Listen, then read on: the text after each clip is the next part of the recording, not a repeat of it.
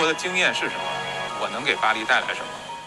因为当时是在巴黎展览嘛，这展览有点像一个总结，对很多人来说这是在总结你的工作，好像是一个成绩，然后让大家评价。但是对我来说不是这样的，因为我展览的东西对我来说是过去式了，所以我当时在考虑的事儿，并不在在展览中。我有我有我的焦虑，我焦虑我自己的东西啊。我有对自己的作品不满意的地方，下一个作品要干嘛？五年以后，我不想重复现在的东西。那我到底怎么变过去？那我会看到我喜欢的建筑师的作品，不管是死了的还是现在活着的，我觉得人家怎么做成这个，这是我焦虑的东西，会让我又兴奋又紧张。最近的几个东西，几个作品，我觉得还是找到了一些东西。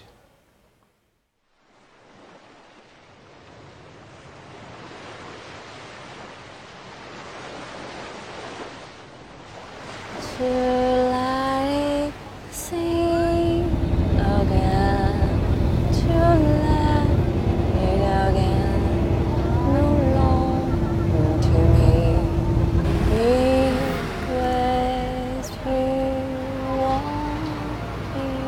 在我们去的是平沙岛，从对岸可以看到马工的那件作品，叫《时间的灯塔》。我也很高兴，跟这么多艺术家朋友又相聚了。很多的艺术家朋友呢，就跟我说，很久都没有回家了。我觉得这个可能就是很重要的一个大地艺术的一个特征，就是他的工作非常的在地，他在地方最原本的生活、最真实的文化中在创作。我自己做的一个作品叫。时间的灯塔，其实就是我感受到自己在这么一个地区、这么多人的一个成长的历史中的一个参与感。希望我们的作品只是一个开始。这条街一共就二十户人家，很生活气息。它原来是一个很热闹的商业街，因为它挨着这个河道嘛，有个码头。然后后来商业都搬到另外一个地方，商业就完全没有了，就没落了。所以这些房子好多都废弃了。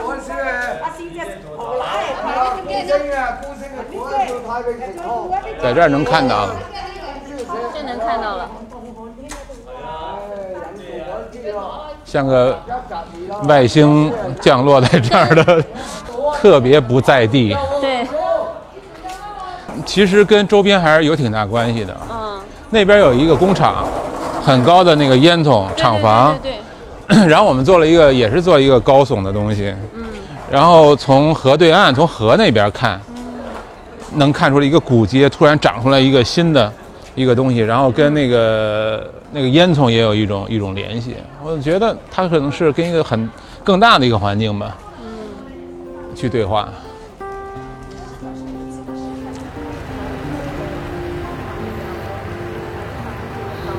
这个建筑完全是废弃的了，嗯，结构都需要加固，功能早就没有。原来是个市场，然后它也门窗都没有，就一个结构放在这儿，所以我们就临时就做了这么一个改造嘛。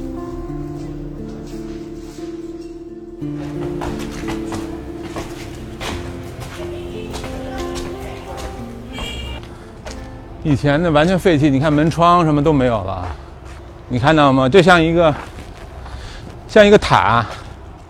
我们建了一个高的，还没弄完呢。你在下面看那个材料，一直一直拉到上面，拉到这个塔这儿，中间将来会是一个也是反射的一个圆形的，嗯，然后晚上能亮。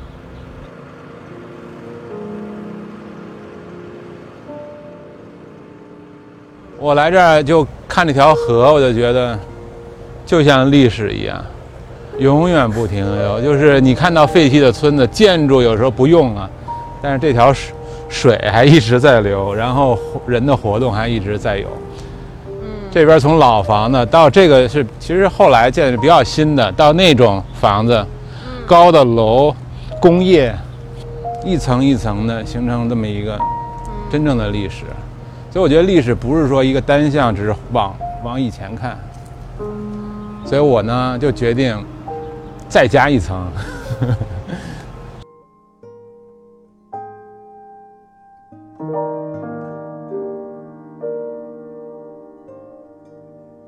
这是什么？光之隧道。哦，迷你版的。对。里边是一个青金峡的景色。然后这是一个模型吧，相当于就是让你看进去，看到了我们在日本的那个。大地艺术节那个那个项目了。这小房间，我们把这个超级星的模型给放这儿了，有意思吧？就我们其实那个是针对一个大城市、未来城市、乌托邦、未来主义这么一想法，然后放在这个环境以后，那个时空感就完全不一样了。但这也曾经是梦想，但是实现了。然后把这模型放在这你看那个墙多裂了。还是想给一个不同的时空。我总是想干这个，我发现。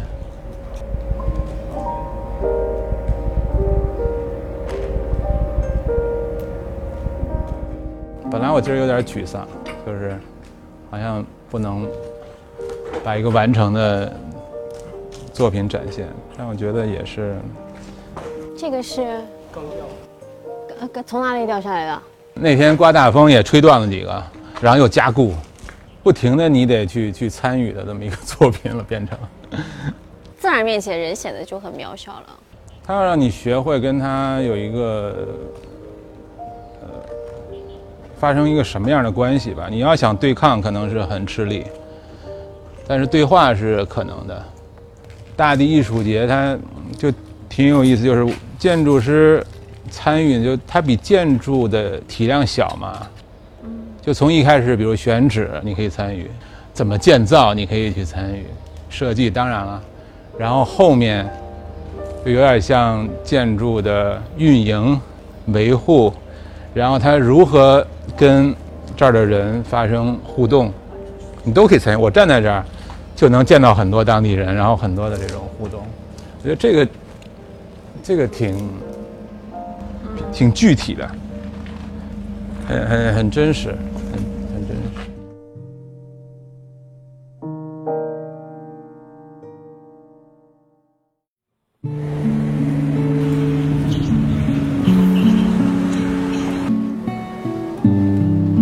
今天来是为了这个开幕，他是请了很多的设计师，以他的一个经典原型的一个椭圆形的椅子为起点，看你怎么跟他对话。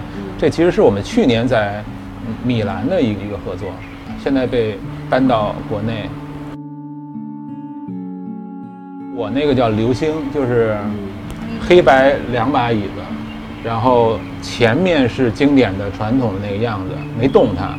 后面呢是像长了很多刺儿一样，对，呃，然后侧面看有一种速度感，哈跟漫画里边那个在奔跑的那个运动的那种那种感觉。人坐在上面就好像我面对着你，呃，是一种状态，但是背后是带刺儿的那么一种感觉。看到了很多反差的感觉，这种反差感是你一开始就设想出来的吗？这可能一开始就是我想对历史的一个表达吧，因为它那个传统的经典，是已知的一个东西。就像我平时设计建筑，其实也经常面面对这个：你传统文化是什么？传统环境是什么？然后我们在这个语境中应该自己怎么存在？所以我想有一个自己的东西，但是我又觉得自己的这个新的东西跟传统呢有一种，它能长在一起。它可能内在有一种关系，给传统的东西一种新的精神吧。在我的建筑里，其实像胡同泡泡，像四合院幼儿园，很多这样，只要是跟历史，你要放在一起的话，我就想并置是不是一种办法？传统的在，我尊重，我也在，而我呢，我是希望把我放在抽离于现实的，就我不希望我是一个类似于传统或者类似于就。是我们日常见到这种现代的，我把我放在一个抽象的未知的那个那个状态，然后这个两个东西啪给并置在一起以后呢，大家觉得有点奇怪，就是这两个怎么怎么你你不是尊重传统吗？这怎么尊重传统？但是我是觉得呢，并置是把传统的这种精神让它抽脱于形式的一种办法。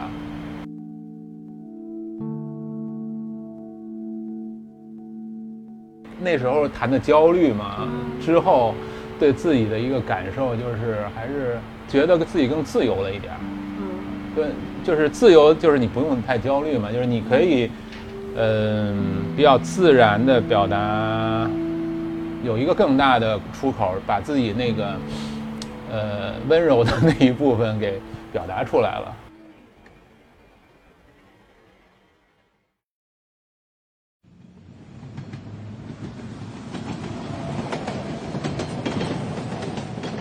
现在坐在去嘉兴火车站的列车上，待会儿我们会和马岩松会合，一起去看看森林中的火车站的样子。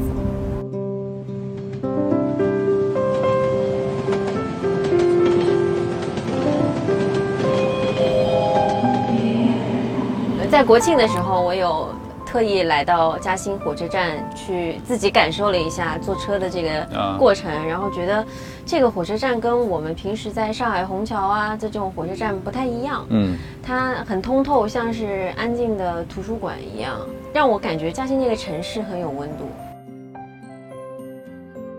尺度小嘛，我觉得车站也小，然后城市也小，呃，周边的环境，这个公园儿，原来这个南湖，其实都是符合这个城市的一种一种尺度。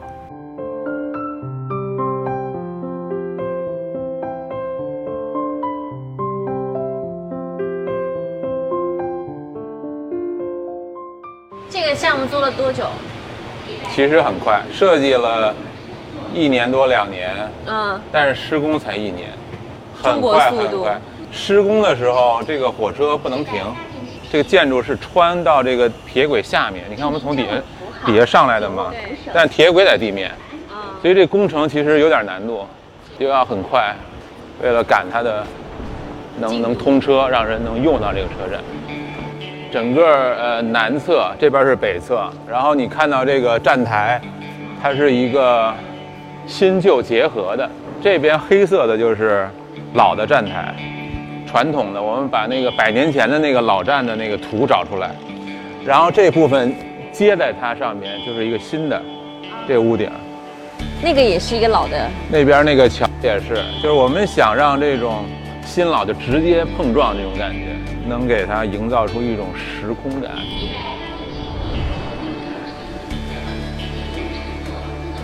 两边都是绿色，然后能穿过这个玻璃，能看透。如果火车过的时候呢，你从城市也能看到这个火车，就等于呼啸而过，从那个地面上。所以它很多的这种呃并置，人跟车跟城市，时间不同的历史片段，都是并置的。这个火车站跟传统我们认知的火车站不太一样，就是这个方案你提出来之后，政府啊、甲方啊，应该不是一件很容易的事情吧？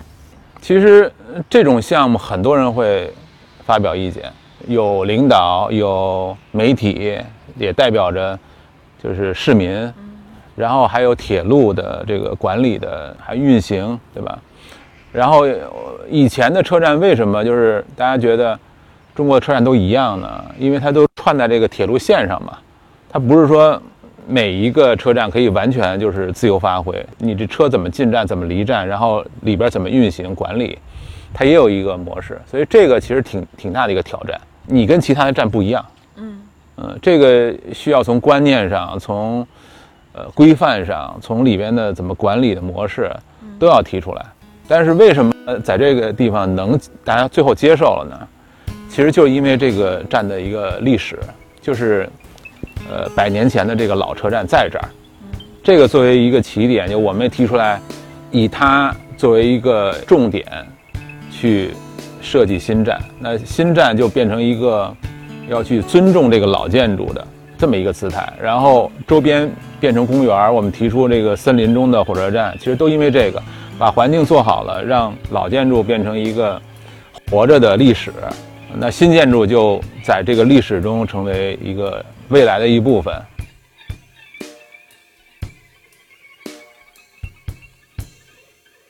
其实，在中国城市里边儿，你凡是有传统的那个建筑的时候，都不敢去盖一个新的放在边上，就就是老保持一个距离嘛，要不然就新的也要去就就就模仿，就是统一。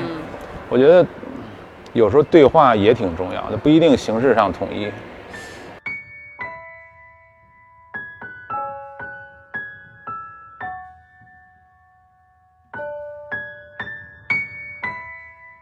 这已经成为了一个旅游观光团的一个必经打卡这点。这像一个博物馆，标志性，大家不理解，标志性建筑这么小吗？这个火车站也给嘉兴这个城市带来了城市名片，就是呃精神性的这种东西。你觉得就是一个城市，它的精神性的东西应该是什么呢？每个城市有自己的气质，我觉得。刚才咱们在那边有一堆人来说这是地标建筑，我当时其实“地标”这个字儿我挺敏感的，因为好多城市都是挺大的那种，一个大广场，然后大的建筑。我想这么小的一个建筑都这么低矮，你看周边的楼都比都比我们这个高，它怎么能成地标呢？我觉得你说的这种精神性可能是一个挺重要的一个一个部分，就是形象上可能并不一定要标识性特别强哈，但是这个地点在人的心里是有位置的，就大家觉得哎这个地方人的回忆啊，它跟这个城市的关系啊，都在这个地点发生，可能就是一个地点的精神性吧。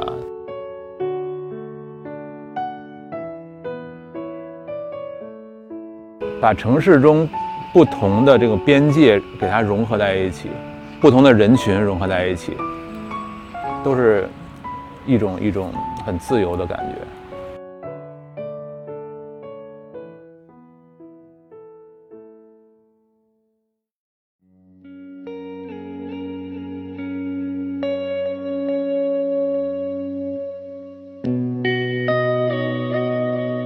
开始宣传的时候的 tag 是消失的体育场，是怎么想到就是用消失的这个方式来做一个体育场呢？消失于大地嘛，就是融入周边环境。你如果从外面走一圈的话，嗯，你其实看见很多草坡，里边才是这个大建筑。你变成草坡以后，人就可以在这走，就感觉是一个公园，公园里边的这么一个体育的功能。我们不想弄一个大建筑立在那儿。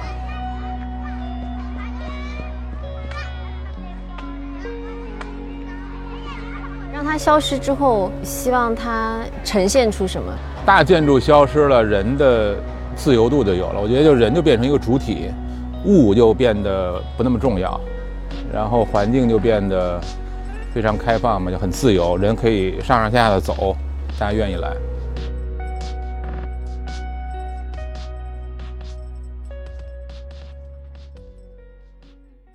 体育场以前就被强调的太多，就是比赛竞争啊，这种力量感啊，像奥林匹克口号嘛，更高、更快、更强，我觉得不舒服。因为生活你要关于运动，它往往是更放松的，更跟你跟你的精神也有关系，就不是天天紧张的在这儿要要比赛。我们今天现代城市也都是那种，就是很紧张。所以我就想，整个这个区域的规划都是一个让人很放松的。然后建筑呢是景观还是大地艺术，有一种想象空间的，很超也有点超现实的那种自然的地地貌。嗯，人能畅游，所以这个前提就得让建筑消失了。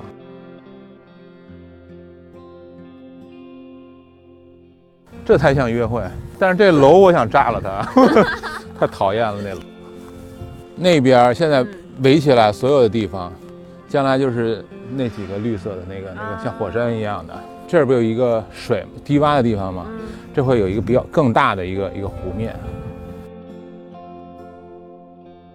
你觉得做了公共建筑之后，希望人在这种公共建筑里面能够体验到什么？在你的建筑里面，自由开放。很早我我上学的时候，人家设计房子就是主要就是设计一个边界嘛，我就特别讨厌设计那种就是像墙啊、边界这类的东西。我就想这个空间是完全开放的，没有限制的。我觉得公共建筑应该给这个人呢一种不光是行动上自由吧，还有一个精神上的自由。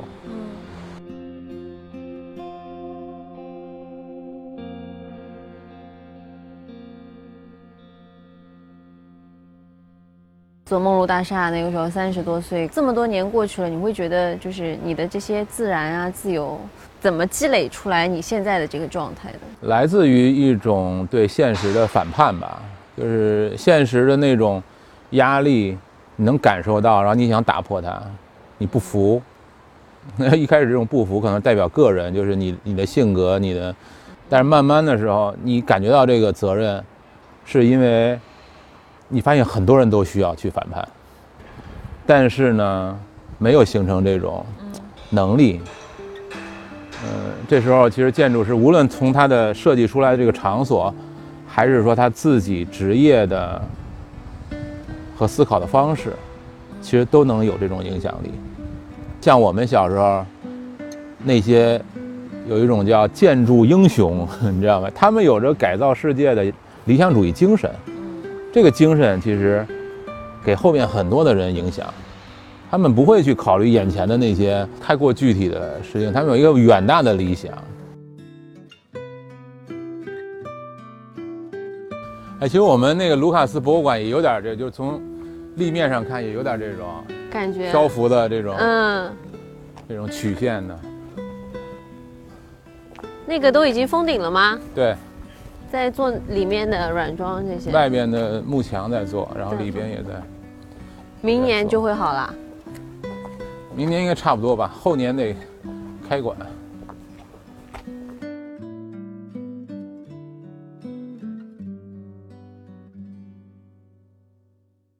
你之前说到你不喜欢建筑像甜品，像糖果一样，嗯，嗯，你现在会会改变吗？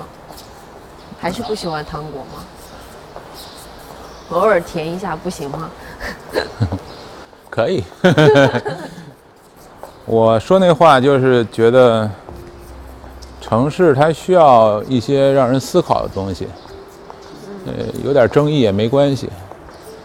应该是你能看到各式各样的灵魂，都长出来，然后形成我们这个城市，很有意思。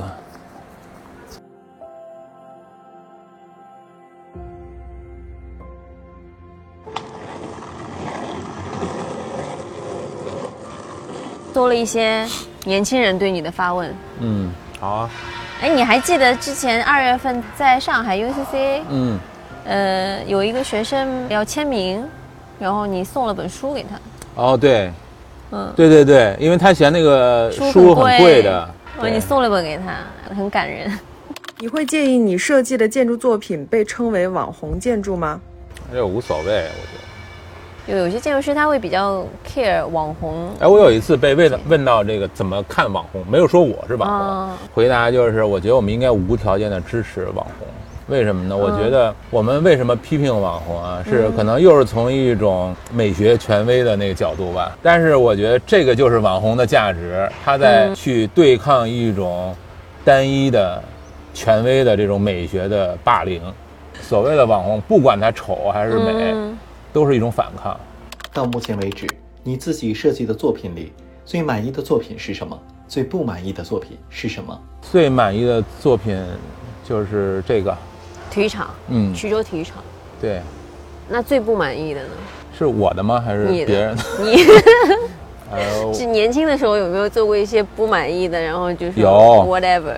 有有，我我最不满意的都是当时自己觉得还挺满意的，所以这件事儿是有一个时间的问题的。也许未来我又会对这个项目有不同的看法吧。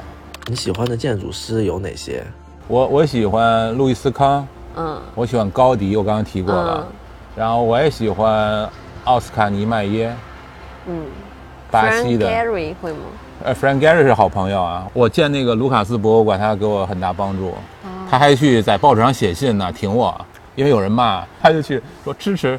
然后我还喜欢扎哈，我也是我老师嘛，嗯我也我觉得他也是很反叛的那种。我喜欢这种，呃，一个是嗯表达了一种个人的精神的人，还有就是他们一般作品就是很艺术，嗯，很有艺术感，然后呃很自然，我喜欢这种。你认为自己是天才型的冲突什么？我觉得我还不算是吧，而且我确实知道一些天才，我觉得真是挺了不起的。就我刚才提到那几个人，其实一个重要标志就是年轻的时候，就能表达，就能表达出很与众不同的那个观念。我所以我觉得年轻人一定保护好自己这个，因为因为年轻的时候他既是最有自我的那种爆发的时候，又是容易被人影响的。Mad 建筑事务所的 offer 上有一句话：Work mad, play mad, have fun with mad。马工，你会招什么样的建筑师？各种各样的，呃什么背景都有。我觉得这个就很多元嘛，就是很有意思。嗯还有没学过建筑的，还有人就是来说，我特别喜欢你建筑，我对这个建筑有热情，就是那种就特别有热情的那种理想的那种青年，嗯但是什么都不会。那怎么办呢？也也也要，对，慢慢学。还有很多就是上过学，但是不是学建筑的，学美术的，嗯学什么装修的，学什么电影的，什么都有。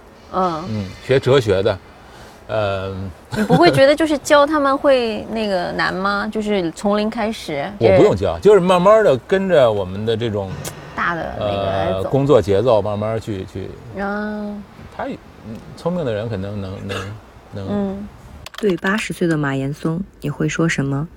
再过四十年，还没死啊 这我想跟他说的。哎，这个确实，我发现好多的那个国外的大师，嗯他黄金年龄都是在七八十岁，创造力那个那个那个决跟世界的决绝，我的妈呀，简直是对八十岁的建筑师马岩松，你会说什么？别歇着吧。就是所有人的一员，我的刺儿也是为大家长的。我觉得，因为很多时候，人在一个很强大的一个环境里，他没法去表达自己的前提就是他他他无法抵抗这种就是控制。这个社会控制太强了，就是所有人平日里奔波的时候，就在这个规则下，在城市中这种生活，他没有时间和空间能去想想自己想，就是究竟是想干嘛，跟别人不同的地方是什么。我觉得这个就是跟环境关系很大。建筑师又是去塑造这个环境的。你如果当成一个被这个力量当成了工具以后，你不你不就是让所有人更加麻木吗？所以。这这就是我每次去这个场地，比如我吐槽的时候，我就想，可能别人也在吐槽吧，但是别人没有能力去，就是说整理出来这个哎哎到底怎么回事儿，然后怎么能变得更好，然后我就想，那我是干这个，我我就可以把理想的一个火车站是什么，一个机场是什么，一个体育中心是什么，我把它描绘出来。所以我我我觉得我在干这个事儿，很为很多的。这个奔波的人去去说出他的顾虑吧，所以我就觉得这个是我挺大的一个转变，就是我好像不仅是要表达自己，我还是想给大家我我觉得更好的东西吧。